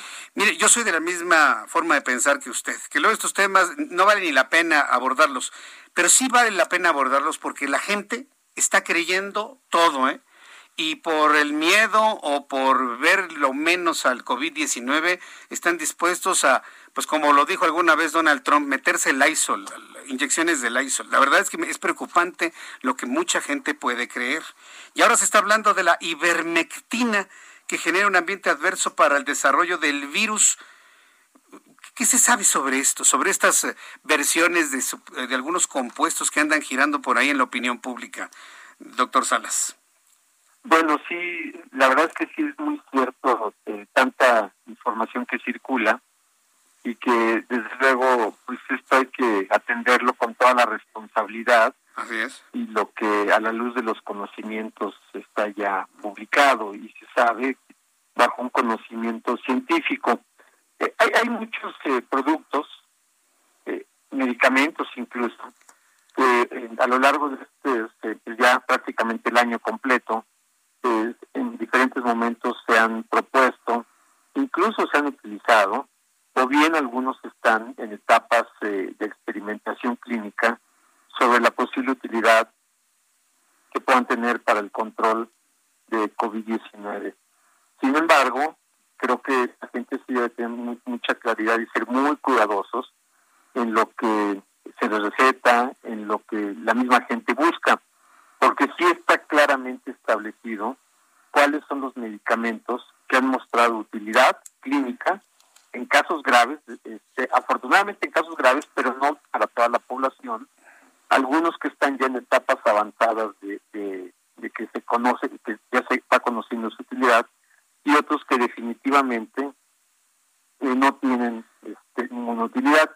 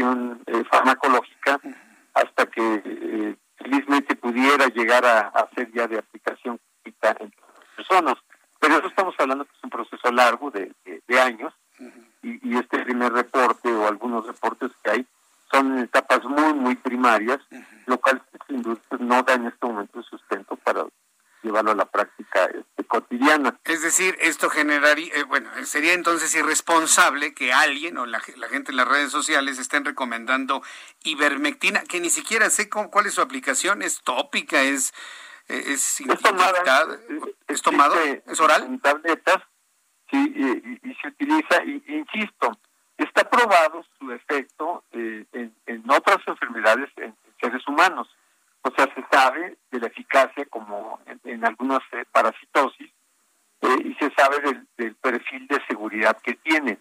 Pero eso no necesariamente es trasladable en este momento a la, a la enfermedad actual de, COVID-19. Mm. A eso me refiero, que se requieren estudios eh, en base científica, protocolos de investigación en el que se pueda tener más detalle del tanto de la eficacia como de la seguridad de ivermectina en COVID-19. Correcto, sí, porque pensar que el COVID, el virus, se comporta como un parásito, pues no tiene sentido, porque los virus no están vivos, ¿no? claro, por supuesto. por, principios de cuenta, ¿no? Exacto, es muy diferente, incluso pues, el comportamiento también es muy diferente.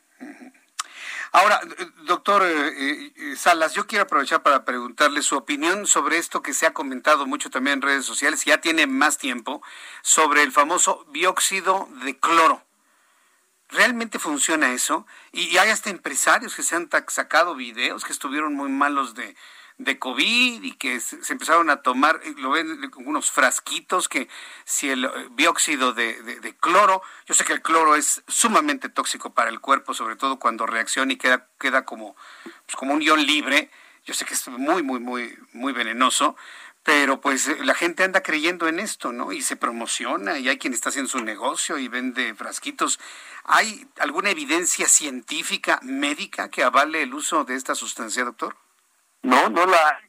De hecho, no está en, la lista de opciones terapéuticas recomendadas por las eh, autoridades sanitarias, no solo de México, sino a nivel internacional. Eh, e incluso, eh, contrariamente, está en la lista de lo que no se debe de utilizar, precisamente por lo que comenta claramente, ¿no?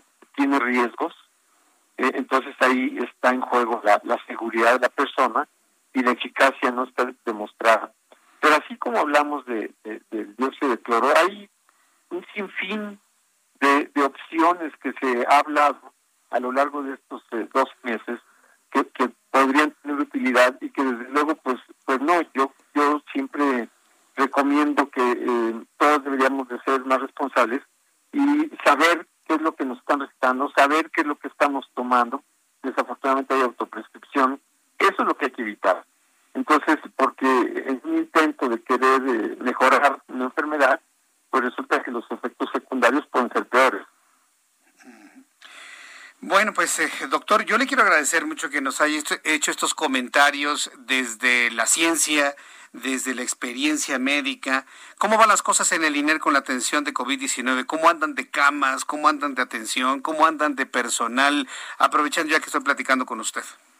Sí, con gusto. Bueno, eh, eh, han sido eh, desde febrero, que como ustedes recuerdan, el primer caso diagnosticado en, México fue ahí precisamente en, el INES.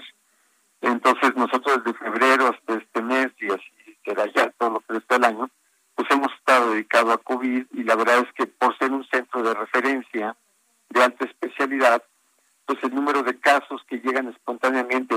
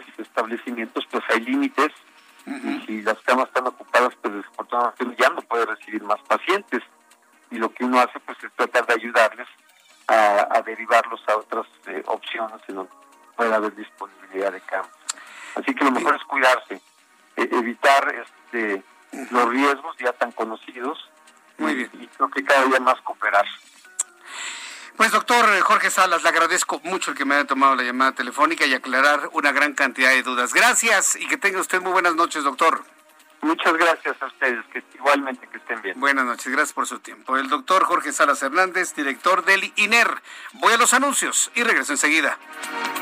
Escuchas a Jesús Martín Mendoza con las noticias de la tarde por Heraldo Radio, una estación de Heraldo Media Group. Radio, la HCL se comparte, se ve y ahora también se escucha.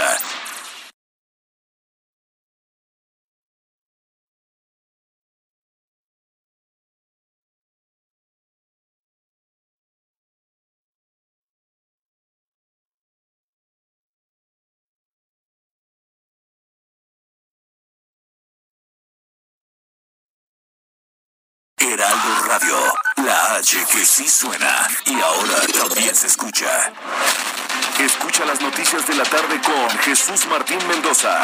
Regresamos.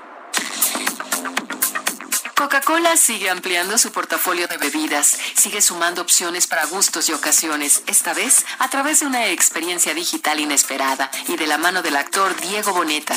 Coca-Cola presentó en México Topo Chico Hard Seltzer.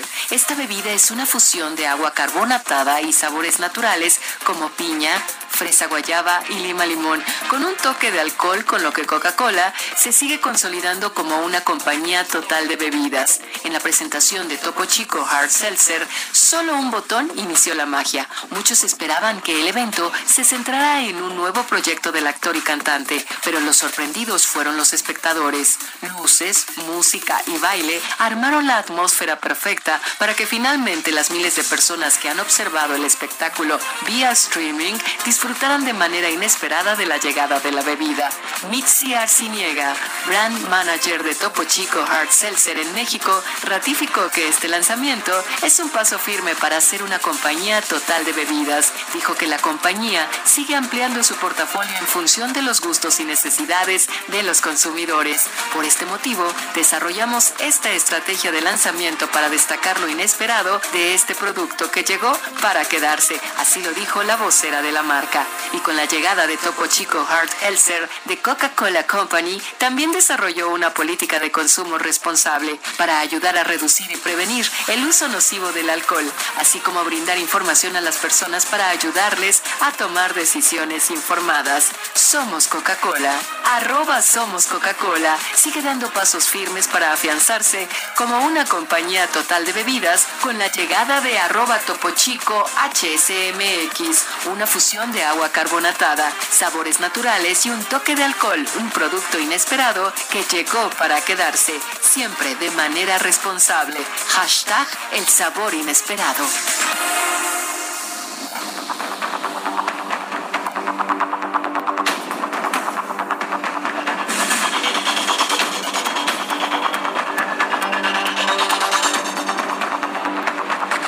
son las 7 con 32, las 19 horas con 32 minutos, hora del centro de la República Mexicana. Continuamos en el Heraldo Radio en toda la República Mexicana. Ya tengo los datos de COVID-19, ya tengo los datos de COVID-19. Eh, al día de hoy, la Secretaría de Salud del Gobierno Federal está dando a conocer que hasta este momento, al día de hoy, y con la sumatoria de este fin de semana, se han sumado al número de fallecidos 357 mexicanos muertos más para dar un total de 110.074. 110.074 mexicanos muertos por COVID-19 y estamos a 7 de diciembre. Número de mexicanos contagiados de manera sumada, de, manera eh, completa. 1.182.249 mexicanos con COVID-19. De ayer domingo al día de hoy se sumaron 6.399 casos más. Recuerde que siempre los lunes la, información fluye despacito, despacito, precisamente porque se paraliza el fin de semana mucho del flujo de información. Y bueno, pues 6.399 mexicanos contagiados, más 357 mexicanos muertos, más con los números que ya le di. 1.182.249 contagiados, 110.074 fallecidos. Y bueno, pues el índice de letalidad, según estos datos, es de 9.31. Índice de letalidad 9.31. El inflar el dato de contagiados manteniendo el número de fallecidos en promedio nos da por resultado un índice de letalidad menor. ¿Es realmente menor el índice de letalidad? Yo lo dudo, ¿eh? Sinceramente yo lo dudo. Y no por querer desearle mal a alguien, simple y sencillamente porque hemos, hemos sido testigos precisamente de, un nivel de impericia en el manejo de la pandemia. Entonces, si lo vemos desde este punto de vista, pues yo le diría, tomémoslo con todas las precauciones del mundo. Son las 7.34, las 7.34 horas del centro de la República Mexicana. Tengo la línea telefónica Felipe Pérez Santiago, director de Earthling Project. Earthling Project, misión espacial llevará voces de miles de personas del mundo a la luna en la próxima misión. Felipe Pérez Santiago, gracias por tomar esta llamada telefónica. Qué interesante tema, ¿eh? Hola, ¿qué tal? Buenas noches. Me da mucho gusto saludarlo. Bienvenido. Gracias por estar aquí con nosotros. Al contrario, muchas gracias por la invitación. A ver, ¿de qué se trata este, el poder enviar voces de miles de personas a la luna? ¿De qué se trata? Sí, te platico. Esto realmente lo estamos haciendo en colaboración con el Instituto SETI en California. SETI, que por sus siglas en inglés son el Search for Extraterrestrial Intelligence, o sea, el Instituto de Búsqueda Inteligente Extraterrestre, eh, que es un instituto que se funda hace aproximadamente 40 años eh, por el doctor Carl Sagan, la doctora Jill Tarter y el doctor Francis Drake, con la premisa de este, buscar comunicarse con otras inteligencias eh, pues fuera de nuestro planeta, ¿no? además de hacer investigaciones pues del más alto nivel científico como, explorar exoplanetas, explorar agujeros negros, explorar este eh, bueno eh, posibles galaxias habitables, etcétera, y todo por medio de radiotelescopios. Ellos tienen un, un lugar en el norte de California que se llama el Allen Telescope Array, que es el radiotelescopio más grande del mundo, en el cual están constantemente estudiando por medio de radiofrecuencias los fenómenos del universo. Entonces, este instituto tiene un programa de residencias artísticas al cual pues tengo el honor de que me invitaron a participar hace ya cerca de tres años. Además, pues el, gran, gran honor que soy el primer no norteamericano en ser parte de ese proyecto y el primer músico en ser parte de ese proyecto. Y originalmente la idea pues era mandar alguna obra al espacio como representación de qué estaba sonando nuestro planeta en ese momento, ¿no? Y pues yo me sentí muy honrado de, de, que me hayan eh, convocado para escribir esa obra. Sin embargo, me parecía que mandar algo, una composición mía, pues era nada más como, pues como representarme a mí mismo, no representaba realmente un sonido de la humanidad. Y fue cuando creamos este proyecto de Earthling Project en colaboración con gente literal de todo el mundo, donde vamos a lanzar una app en la cual a cualquier persona que esté interesada en participar se le va a pedir que grabe su voz cantando melodías, canciones, eh, composiciones propias, etcétera, que tengan que ver con su entorno, con su tierra, con sus culturas, sus tradiciones, sus historias personales y con todo eso vamos a crear un acervo, el cual eventualmente lo vamos a lanzar al espacio, teniendo nuestra primera misión a la Luna el próximo año. Vaya, pues esto, esto me suena interesante. Cuando, yo pienso en audio, en escuchar algo, sí, pues entiendo que tiene que haber un medio de transmisión para poderlo escuchar. Es decir, llegar a la grabación como tal, pero pues escuchar la luna no es posible, no hay atmósfera por allá. Tienes toda la razón. La manera en la que lo vamos a hacer es de la siguiente. Bueno, nos, nos asociamos también con otra, esta otra fundación que se llama The Arc Mission Foundation, quienes ellos lo que hacen es, están creando unos discos muy parecidos a lo que fue el disco dorado en los 70 el que se mandó al, en el Voyager, y estos discos son hechos de níquel, pues, tienen una capacidad de almacenamiento muy, muy grande, y entonces estos señores lo que están haciendo es guardar la información más relevante de la humanidad en estos discos, en cuanto a literatura, imágenes, historia, sonido y por supuesto música, y ahí es donde me invitaron. Estos discos, la idea de estos señores es depositarlos en distintos puntos de nuestro sistema solar e incluso depositarlos aquí en la Tierra también, para si en un futuro nuestra especie desaparece en, yo que sé, cientos, miles o millones de años, y alguna otra especie, sea terrestre o extraterrestre, los encuentra y tiene la inteligencia para interpretarlos, sean como documentos arqueológicos de lo que hicimos nosotros como seres humanos. Una cápsula de eh, tiempo. Exactamente, es una cápsula del tiempo, tal cual, nada más que digamos comprimida en un disco. Entonces, efectivamente, en la luna como tal no se va a poder reproducir el audio, porque al no haber atmósfera no se puede reproducir el audio como tal, pero ese audio queda, digamos, como un documento arqueológico y el cual obviamente vamos a reproducir aquí en la Tierra a base de playlists, a base de plataformas de streaming, a base de conciertos, porque como bien dijo la, doctora Jill Tarter, que es este, pues mi, digamos, mi colaboradora más cercana en este proyecto y la directora y fundadora del Instituto SETI, lo importante sí es mandarlo al espacio, pero también algo muy importante es crear el mensaje. Qué tantas personas podemos convocar a nivel mundial para crear un solo mensaje sonoro que represente como Bien, ¿qué tenemos que hacer para incluir nuestras voces para que sean depositadas en la Luna o en otra parte del universo? ¿Y cuándo será lanzado con qué vehículo? Claro, es muy sencillo. Lo vamos a hacer en varias etapas. La primera, la primera etapa es la recolección de voces. Esta se hará a partir del 16 de diciembre, o sea, en, en semana y media de ahora yo voy a estar dando una conferencia de prensa virtual a la cual todo mundo está invitado, no solo los medios, todo mundo está invitado. De hecho, desde ahora, se meten al Facebook de Earthlink Project, ahí van a ver la liga para este, poderse registrar. El registro es absolutamente gratuito, simplemente se tienen que registrar, poner su dirección de correo electrónico y eventualmente les llegará una liga de Zoom en la cual se pueden conectar y esto será el miércoles 16 de diciembre a las 11 de la mañana, tiempo de la Ciudad de México, donde yo voy a estar dando toda la explicación del proyecto, vamos a mostrar la aplicación, etcétera, y entonces ese es el primer paso. Entonces, la gente que esté interesada, lo único que tiene que hacer es bajar la aplicación a sus teléfonos inteligentes, ya sea en plataforma Android o iOS, es gratuita la aplicación, no pedimos ningún tipo de tarjeta de crédito, nada, nada, nada, nada. Simplemente bajan la aplicación y pueden empezar a grabar sus voces. Esas voces se van a guardar en una base de datos. A partir de marzo del próximo año vamos a poder abrir una librería virtual donde las voces que se hayan grabado hasta entonces van a poder ser escuchadas por los, los mismos usuarios, van a poder escuchar que se grabó en Mongolia, que se grabó en Ucrania, que se grabó en Bolivia, etcétera, de acuerdo a los países participantes.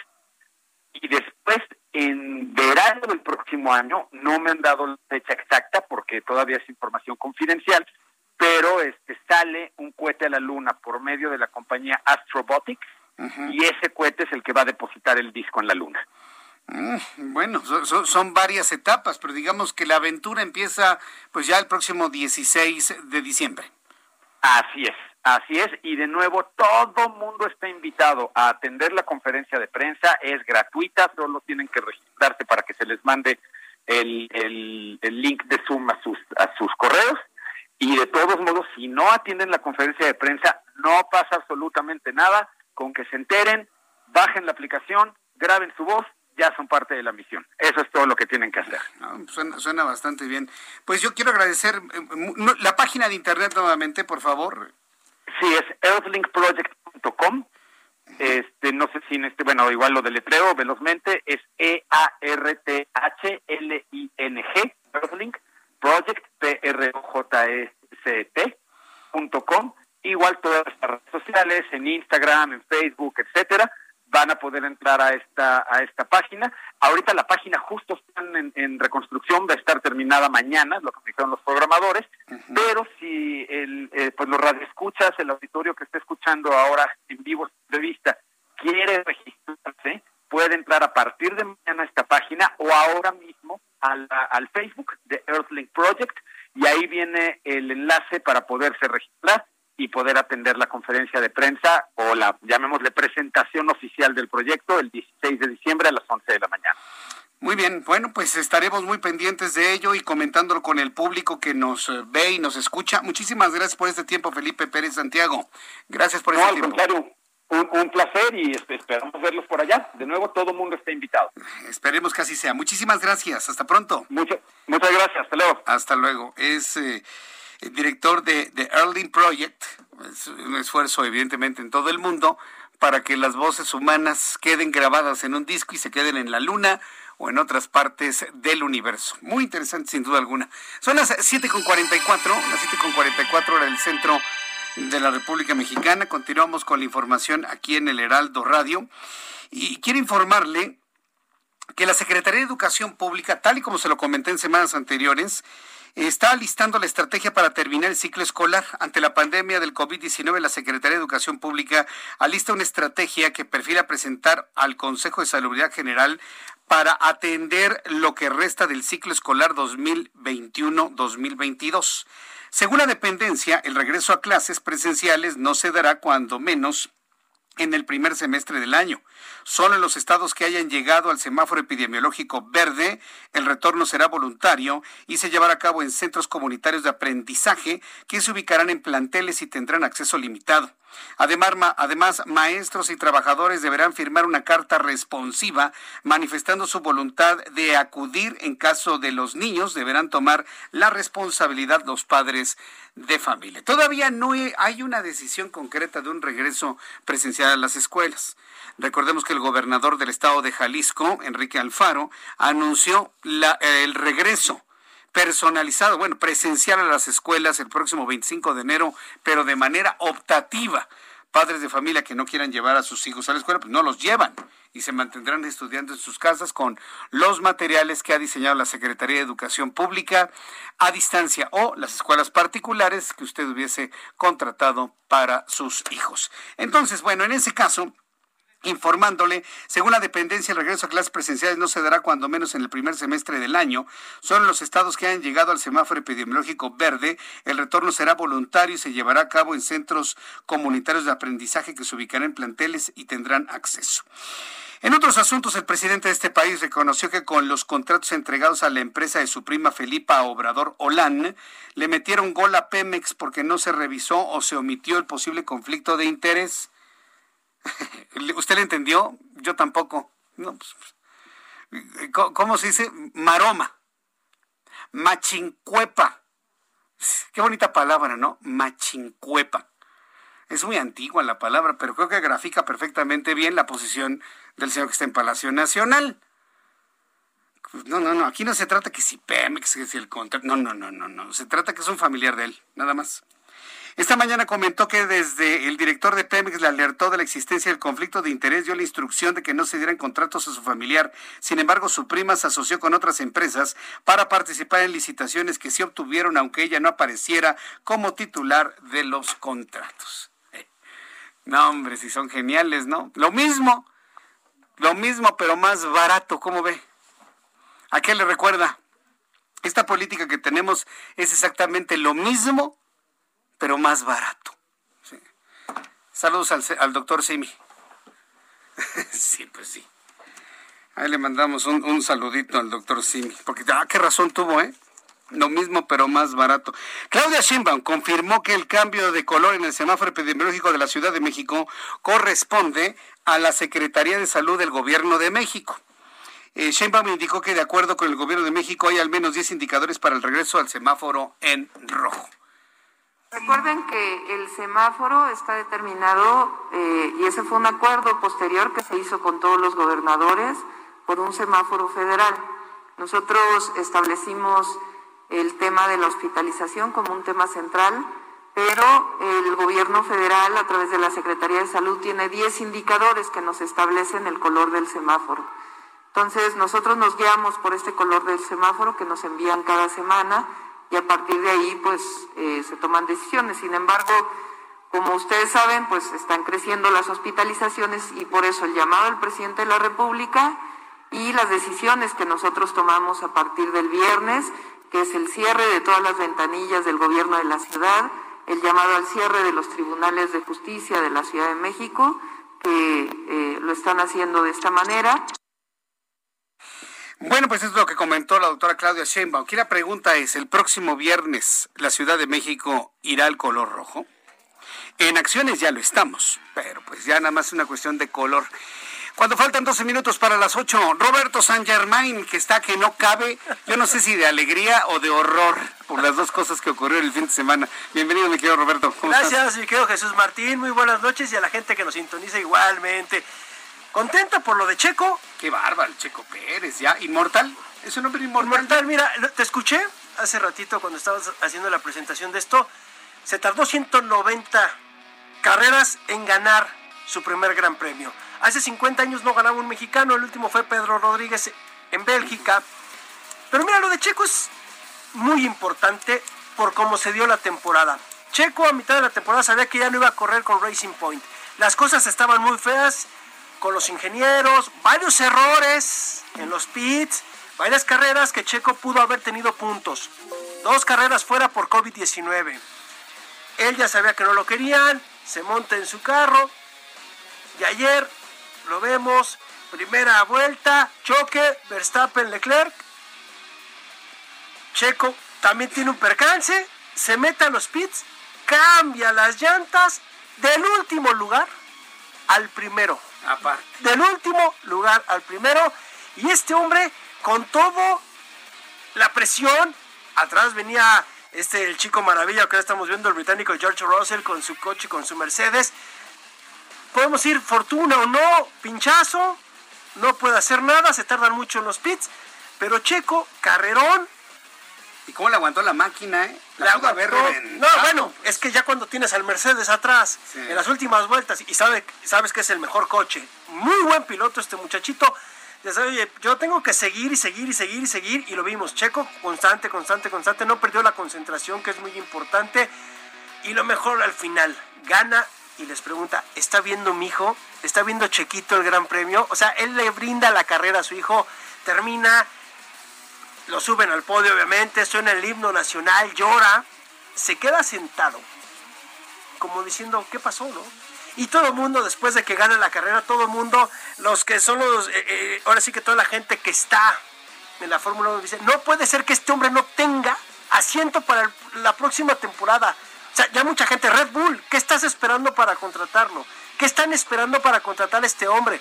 Y viene ahí una cuestión, hoy leí un, un documento bien interesante de en Motorsport y también una de las personalidades más importantes de la Fórmula 1 en donde les dice, a ver si Racing Point no se arrepiente de haber corrido a Checo y traer a Sebastian Vettel, porque el momento lo trae Checo, Sebastian Vettel no anda nada bien. Ya veremos al final de la temporada 2021. Yo he visto ese ejemplo en muchos lugares, donde quitas al mejor y te vas por un bulto. Siempre pasa, yo no sé por qué, les hablan bonito. Mira, aquí la cuestión es que Vettel es socio de Aston Martin y Racing Point se va a llamar Aston Martin la próxima temporada. O sea, no podía irse. Pues el dueño metió su asiento, lo pagó y ahora sí que tengo derechos, ¿no? Está el hijo de Lawrence Stroll, que es el dueño de Racing Point, pues no iba a quitar al hijo, ¿no? Sí, ¿no? Pero la cuestión es, si Red Bull quiere puntos, si lo decía este hombre Brown, ahí está Checo. Si quiere puntos, va a tener puntos con Checo. Entonces, va a estar buenísimo lo que va a pasar al final de la carrera de Abu Dhabi. Si en Abu Dhabi Checo tiene otro podio, híjole, te podría casi asegurar aquí que México será Red Bull la próxima temporada. Sí, no, pues ya, ya, ya no tendría ningún pretexto. No, no, no, porque el, el, tipo está haciendo lo que buscaba. Creo que llega en el, el, momento exacto cuando Red Bull está diciendo quiero o no quiero, le estire y afloja. Y es así como para voltear a ver a Red Bull.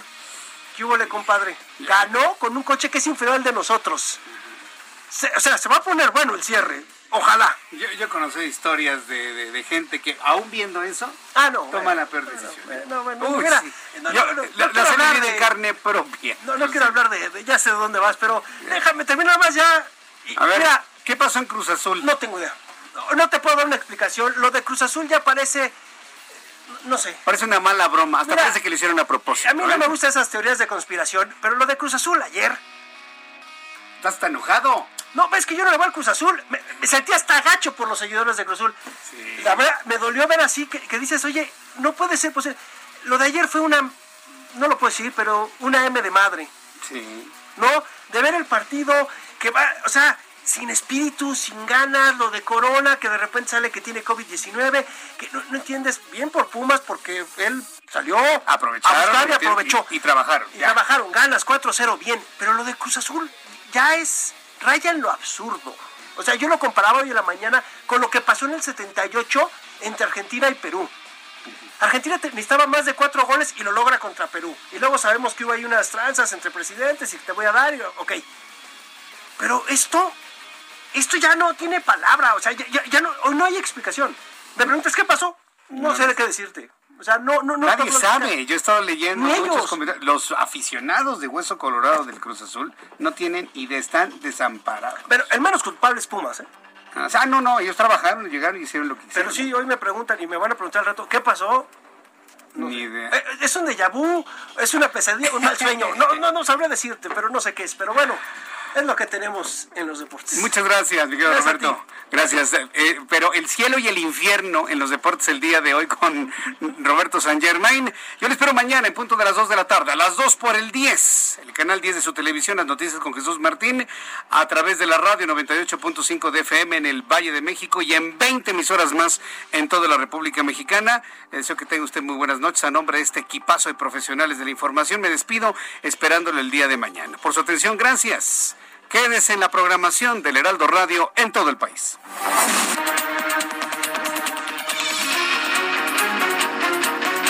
Esto fue Las Noticias de la Tarde con Jesús Martín Mendoza. Heraldo Radio. La HCL se comparte, se ve y ahora también se escucha. Planning for your next trip? Elevate your travel style with Quince. Quince has all the jet setting essentials you'll want for your next getaway, like European linen, premium luggage options, buttery soft Italian leather bags, and so much more. And is all priced at 50 to 80% less than similar brands. Plus, Quince only works with factories that use safe and ethical manufacturing practices. Pack your bags with high-quality essentials you'll be wearing for vacations to come with Quince. Go to quince.com slash pack for free shipping and 365-day returns.